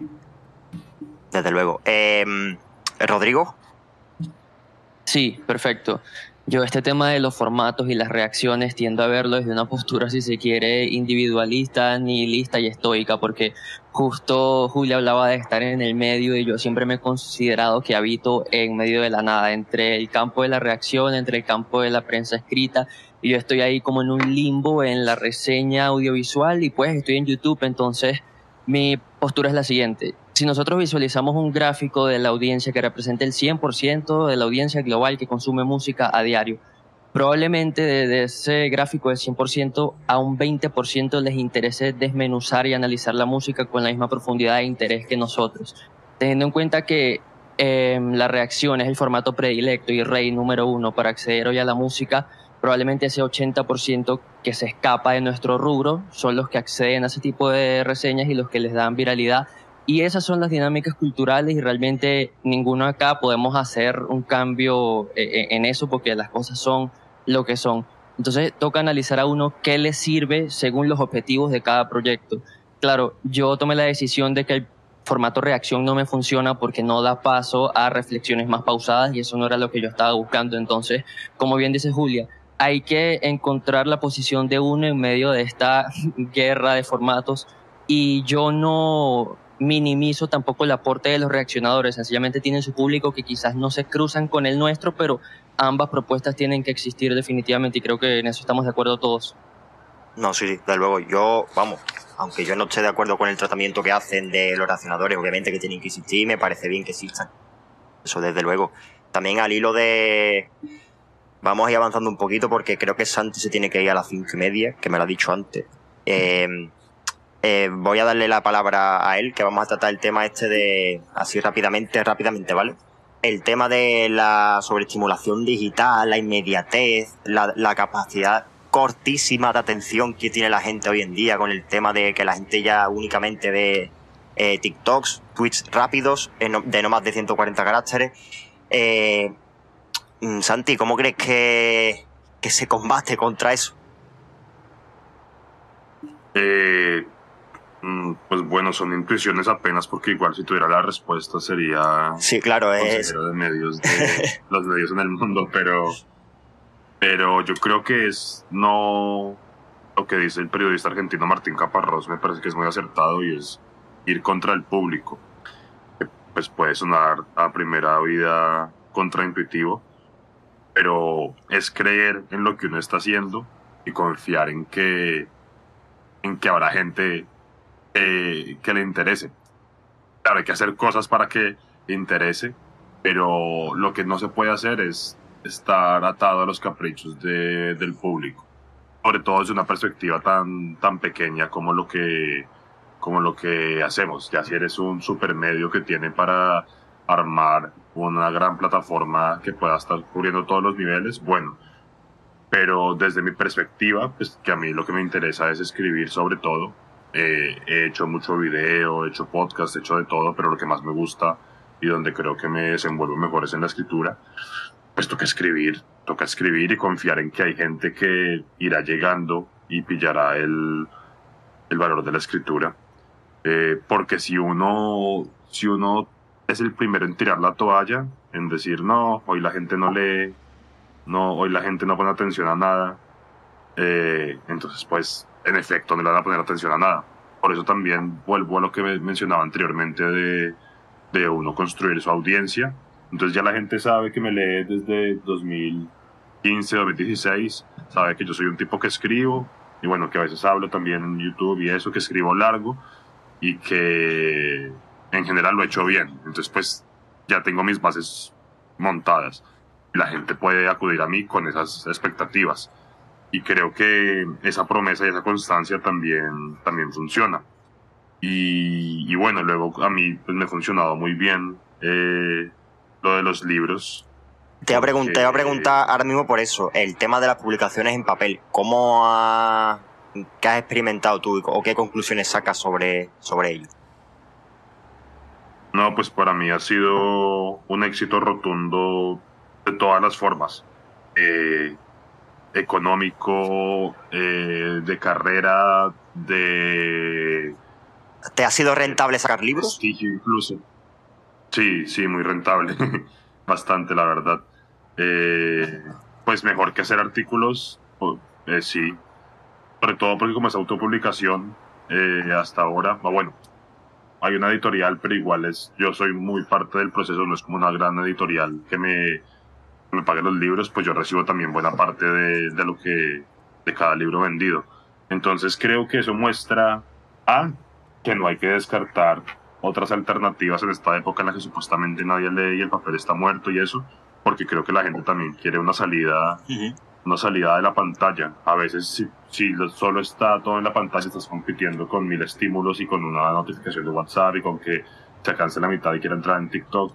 Mientras que si imprimes las cosas, la gente pues va llegando y lo va leyendo, pero pues ahí está, ya lo pagó, va a ir de a pocos eh, dándole. Pero sobre todo, más que eso, a mí me han funcionado los libros, pero creo que habla también de la necesidad de pensar modelos de negocio propios para lo que hace cada uno. Entonces, a mí me queda bien así, pero seguramente otra gente irá por otro lado. Entonces, creo que estamos en la época, es jodido porque todo nos toca así medio ir descubriendo en el camino, eh, encontrar modelos de negocio. Entonces, yo ahorita estoy, pues que igual no vivo absolutamente de, de eso, ni mucho menos, pero con los artículos que vendo por aquí y por allá, y con los libros que a veces imprimo, y con lo que sale de ahí, bueno, ahí va sumando distintas cosas, cosa que pues que toca poner sobre la mesa el modelo económico, pues porque como decía, si ya cada uno, cada periodista es casi que un proyecto independiente, toca también ver de qué manera podemos subsistir como periodistas independientes. Eh, lo que sí definitivamente no se puede hacer es poner todos los huevos en una canasta, creo yo. no hay por qué atarse solamente a los medios, ni por qué solamente a los libros, ni solamente a sino creo que estamos en la época de la parte de la época del rap de acá, en la época de la diversificación y que vaya goteando de un lado para otro. Entonces así lo, así lo veo a grandes rasgos. Sí, eh, Santi, yo creo que tú te, tenías que ir a, a y media. O sea, eh, cuando te tengas que ir, avísame y te despido. Eh, vamos, ya quedan un par de puntos, ¿sabes? Pero eso, si estamos debatiendo hasta que y tú te tienes que ir, avísame y te despido y ya continuamos sin ti. Vamos, que tampoco creo que sea, que sea mucho tiempo, sinceramente. Eh, no, igual creo que voy a intentar conectarme desde, desde la bici y creo que puedo seguir hablando desde ahí. Y si no funciona, pues me salgo, pero voy a intentarlo y creo que me Perfecto. puedo hasta el final. Tú, tú me avisas, ¿vale? Al tema de las alternativas estas de, de monetización, eh, Rodrigo, tú creo que usas Patreon, corrígeme si me equivoco. Correcto, sí. Eh, ¿Qué tal, qué tal, Patreon? ¿Qué tal tu experiencia con Patreon? Bueno, fíjate, según el creador y la fidelidad que logres crear con tu audiencia, esas dinámicas van cambiando. Afortunadamente para mí es la principal fuente de ingreso porque, bueno, los que moneticen en YouTube sabrán que lo que YouTube te da es algo insignificante. Entonces, es eso de apostar por el nicho, como dice Santi, tú mismo dictar tus ritmos, tus tiempos y tus patrones de, de creación de contenido y ya cuando desarrollas una línea editorial, bueno, la audiencia naturalmente se va creando y pues sí, a mí me ha ido bien con, con ese aspecto. Igual no solo mi única fuente de ingreso, también está YouTube, también está Twitch, también están otras variables, pero sí es la principal. Hmm. Eh, sobrino, habla usted. ¿Qué, ¿Qué, crees tú que, que pueden ser buenas alternativas para, para monetizar? o si tú practicas alguna ya, cuál ha sido tu experiencia a lo mejor con cripta, cuéntanos así por encima, un poquito. Sí, bueno, eh, nada, con cripta en, concreto, eh, lo, o sea, yo fundé cripta inicialmente como un proyecto unipersonal, pero lo que fue la, la, web, el formato magazine ya eh, que lanzamos posteriormente, fuimos varios cofundadores y es cierto que, bueno, hasta que me desvinculé del proyecto no vi ni un duro y y yo creo que fue muy complejo de, monetizar por la propia eh, por, el propio espíritu del proyecto, que además era un proyecto que invirtió en hacer eh, conciertos, en, hacer eh, otro, tipo de iniciativas que conllevaban una inversión económica. yo le he tenido la suerte de que sí que he podido colaborar con proyectos en formato retributivo y es un poco la misma experiencia que, comentaba Santiago. Eh, al, final es como, bueno, si tienes que multitaskear, como quien dice, y diversificar muchas fuentes de, ingreso y, demás. Eh, más allá de eso, o sea, hay, un, hay una teoría que es de antes incluso de que empezas en las redes sociales, que es la teoría de los mil seguidores, que lo que dice es que tú con que te consigas hacer una base de seguidores de mil personas que estén dispuestas a, pagar por ti, ya, eres capaz de, mantener, eh, o por lo menos de vivir de tu, de tu pasión, que es un poco el, yo creo que la filosofía detrás de, de, iniciativas como, como Patreon. Yo, siendo muy honesto, por lo que me llega de otros proyectos, por lo que veo, por lo que sé profesionalmente y demás, es muy muy complejo hacer eh, proyectos, proyectos periodísticos eh, que sean empresariales y que sean rentables hoy en día. es, muy, es, muy, complejo, yo creo, monetizar páginas web en cuanto a, en cuanto a publicidad pura y dura. Eh, en, como bueno aquí lo que diga Rodrigo me lo creo a pies juntillos o sea que YouTube es difícil de monetizar eh, Twitch debe ser un poco más fácil con las suscripciones pero tampoco conozco el, el caso y la única verdad es que en España eh, al final los proyectos periodísticos de divulgación yo creo que se sustentan en dos vías. Eh, la primera es con la, lo que aporten las marcas mediante branded content, mediante inversión publicitaria y demás.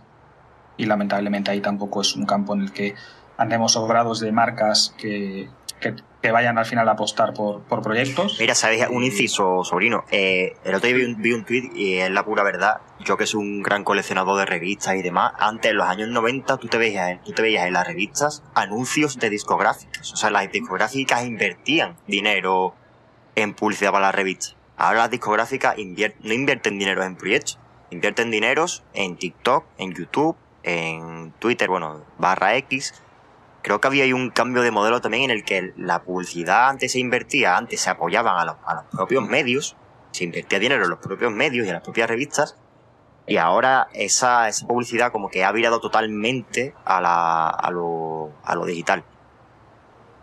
Está muy fragmentado ahora mismo mm. y porque lamentablemente, bueno, lamentable no, iba a decir lamentablemente, es lamentable afortunadamente. Eh, el panorama, digamos, mediático está a su vez súper fragmentado, con lo cual los presupuestos de marketing y de publicidad se van a multitud de fuentes. Y al final la, publicidad en un medio pues tiene que competir con la publicidad en redes sociales y, demás. Yo aquí, o sea, sí que lo que me gustaría, eh, más allá de, cuestiones más personales o de proyectos concretos, es que creo que, y hay mucha gente que opina lo contrario a mí, ¿eh? y, esto es un debate que he mantenido con gente por, por redes sociales pero creo que también que las marcas tienen una responsabilidad. Eh, porque al final lo que acabamos viendo es un poco que hay tres, cuatro marcas que son las que acaban invirtiendo, por lo menos en el caso de España, y lamentablemente, y yo creo que conecta con lo que hablábamos antes, por ejemplo, de los reaccionadores. Eh, la queja de mucha gente eh, respecto a, que determinadas expresiones periodísticas o formatos funcionen y otros no, es porque la alternativa a que un formato o a que un tipo de contenido funcione es el que no funcione. Y no funcionar significa tener que hacerlo todo por, por amor eh, y tener que, por ejemplo, de, dejar de dedicarle tiempo a tu familia, a tus amigos, eh, etcétera, y tu tiempo libre y tiempo de tu trabajo a tener que hacer proyectos de divulgación por el puro placer de divulgar, que se hacen simplemente porque, porque quieres. Y, eso, eh, o sea, al final es, es el problema, que por lo menos en el caso de España, que es el único que conozco, solo de Winner Takes It All, solo hay un siempre solo se va a un tema. ¿no? Pues antes, claro, cuando eran revistas solo eran revistas. Pero verdad es que si hay un creador, un divulgador o un proyecto o un medio o un blog que tiene mucha difusión, las campañas de branded, las campañas de publi, eh, las invitaciones a eventos, eh, los seedings en los que te mandan cosas, van a ir solo a ese medio. Y los demás te van a tener que trabajar, colaborar y demás por amor. Y eso es lo que tampoco es sostenible. Y eso es lo que también. Yo sé que el, panorama o el escenario ideal no es en el que la industria musical y la industria del periodismo se sustenta en la aportación de marcas. Pero en el contexto en el que estamos, en el que quien tiene el músculo económico ahora mismo son las marcas que quieren capitalizar este género, eh, eh, creo que es la única salida más o menos viable. Entonces, en ese em, contexto. Sí, sí. Eh, Santi quería hablar. Santi. Sí, sí, sí, sí.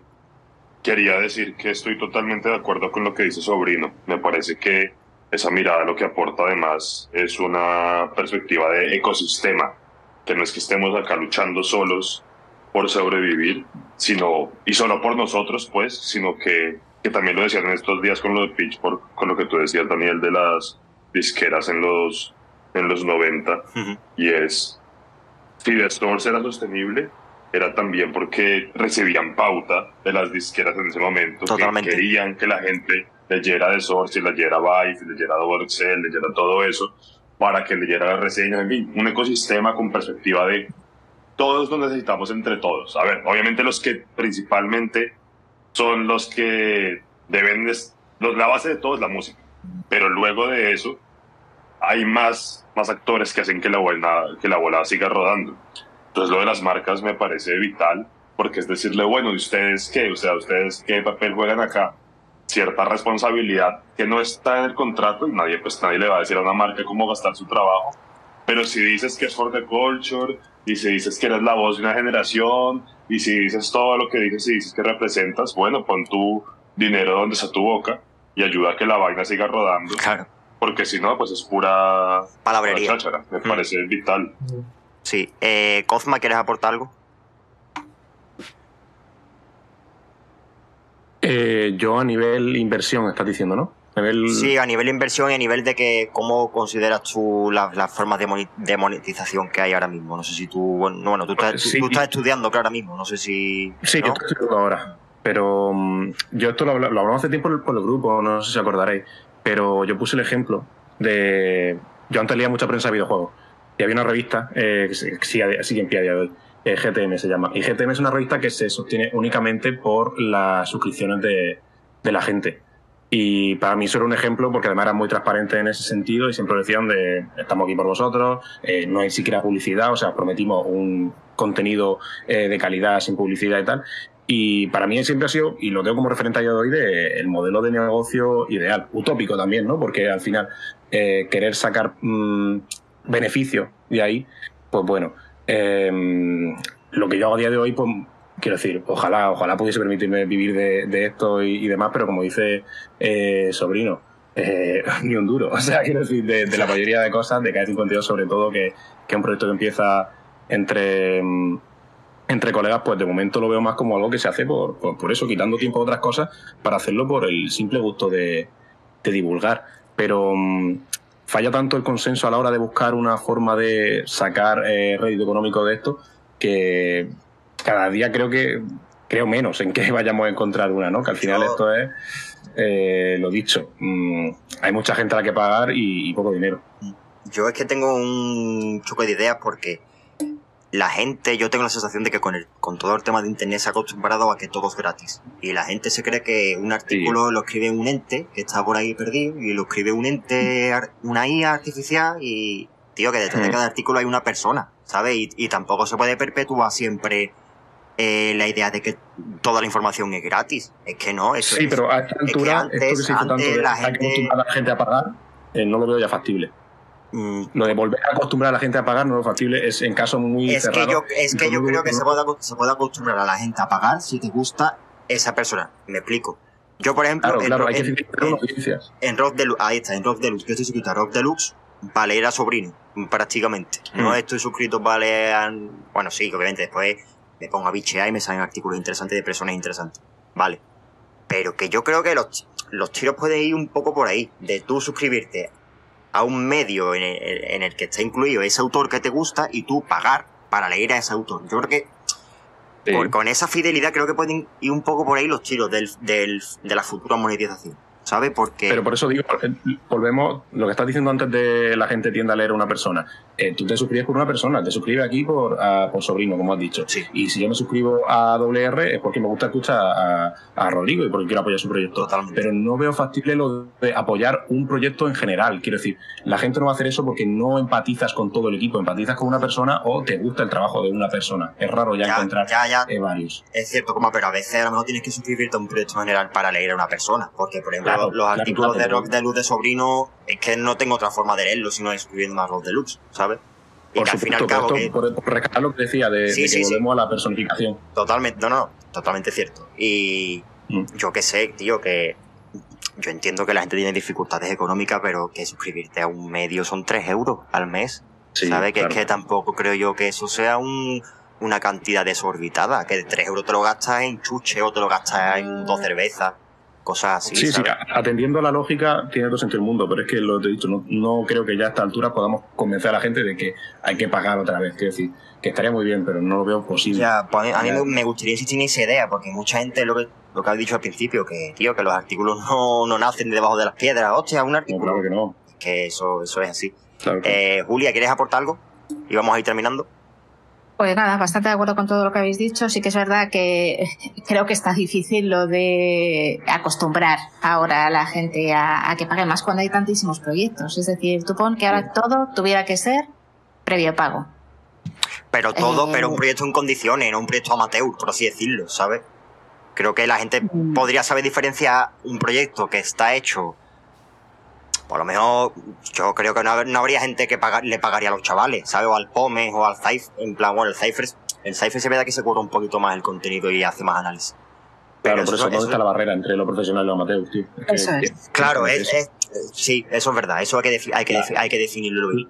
Sí, eso Por ejemplo, la, la azotea te parece profesional. Ahora mismo no, porque acabo de empezar. Claro. Ahora mismo no, porque acabo de empezar. Pero claro, es mi intención, mi intención. ¿Sabes?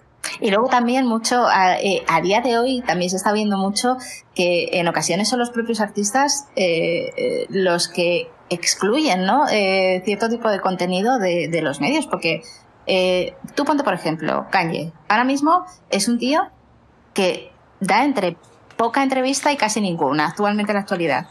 Pero está todo el día controlando su narrativa desde Instagram, por ejemplo, ¿vale? Todo lo que nos quiere contar, cómo lo quiere contar. Cero riesgos para ellos. Está tranquilísimo en su casa. Y Claro, tiene a todo el mundo pendiente, ¿no? De todo lo que va haciendo, de sus movimientos.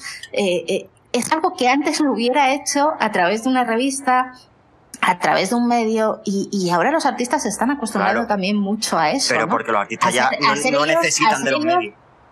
hacer ellos eh, el personaje, pero también el vehículo por el que llegar al público, Claro. propio vehículo a través de sus redes sociales. Entonces, eh, es como que encima cada vez tenemos menos recursos eh, para ofrecer cosas que lo podemos hacer, ¿eh? porque evidentemente somos personas que podemos dar una vuelta, analizar y dar a la gente cosas para que ellos también, como entes pensantes, luego eh, puedan digerir ¿no? las cosas que les damos. Pero es que los propios artistas están controlando a día de hoy sus narrativas y dando a la gente lo que antes eh, daba perfectamente. Un periódico, una televisión, una radio, Claro. cualquier medio. Por eso yo, yo por eso yo insistí antes que yo creo que el camino de los medios, el futuro del camino de los medios debe ser aportar nuevas perspectivas, nuevas visiones. Porque como tú eh, te dediques a difundir lo que ya ha difundido el artista a sus millones de seguidores en Instagram, es que es, es perder el tiempo. Es perder el tiempo. ¿Qué pasa? Que yo- lo que también yo veo es una dinámica que, ha- que hace muchos medios de comunicación que a lo mejor eso, Kanye West saca un, un tema o, o, tal artista muy famoso saca un tema. Lo que yo veo, los medios de, com- de comunicación, de comunicación cuando publican esas noticias de que tal ha sacado tema, en plan, yo que sé, la típica story de tal ha sacado tema. Eh, con Kanye West no, porque bueno, Kanye West pasa de todo el mundo. Pero, yo que sé, con Z Tangana, ¿vale? O mm, lo que buscan los medios al mencionar a ese artista es que ese artista repostee esa historia y así el medio se asegura el tráfico de personas que ese artista arrastra, ¿sabes? Y yo creo que eso es una práctica tampoco digo cuestionable, pero es como que informativamente no aporta nada, porque tú de verdad crees que alguien tiene que ir a acceder a un medio para saber que este tan ha sacado tema.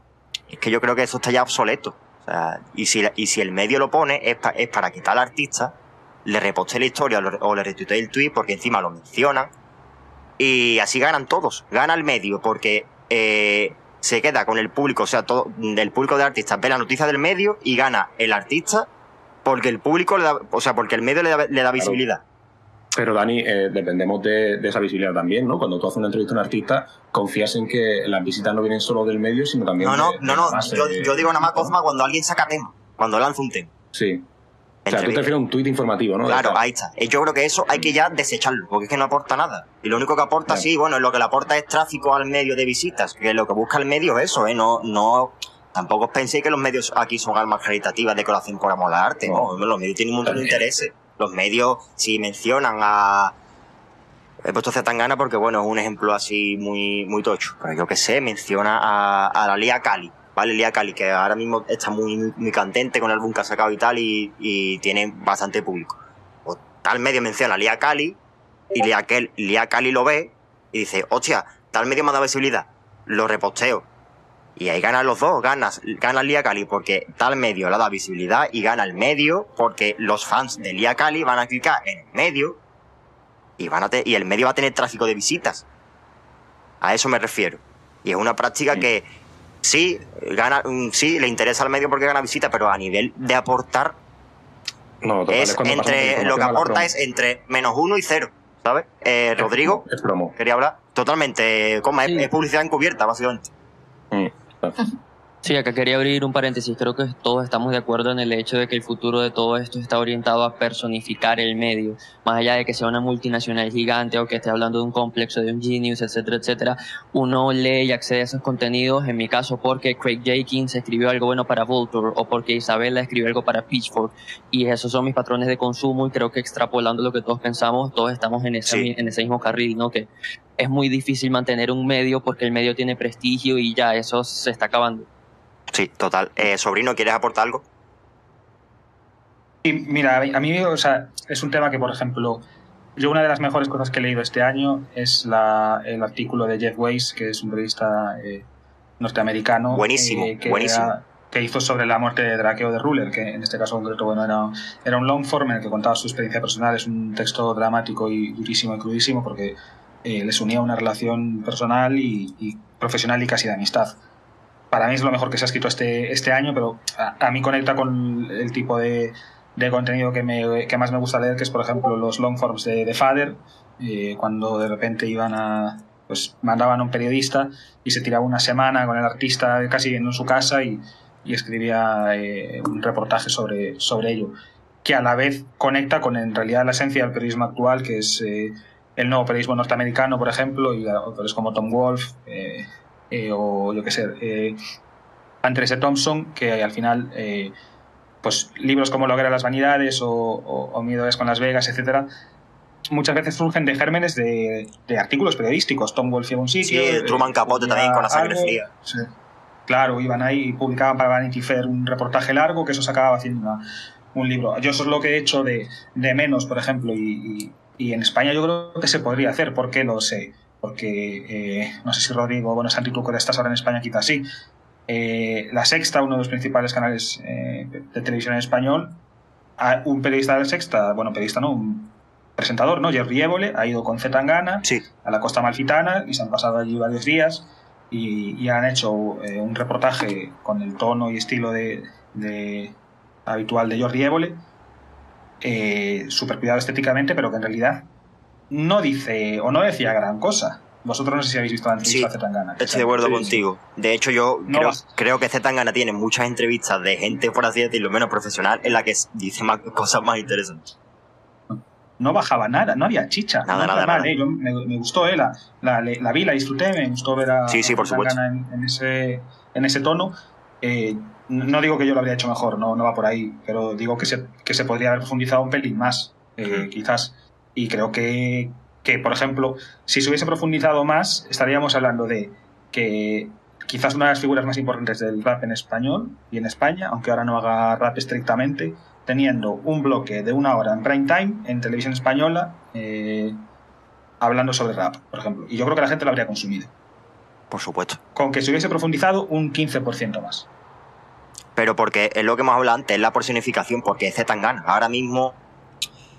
También esto, es es otro tema. El, el tema de que ahora mismo una cucaracha en la, en la calle tiene, yo qué sé, yo, yo qué sé, una cucaracha es famosa por, por tal cosa. Pues esa cucaracha al día siguiente está en. hace, hace un DJ set, está en todos los programas de televisión, le hacen 3.000 TikTok. Es eso, tío. En plan, ya- creo que no hay ética ninguna ya en en en el tema de cuando alguien se, hace famoso, no hablo por obviamente, en plan, he aprovechado eso para decir esto.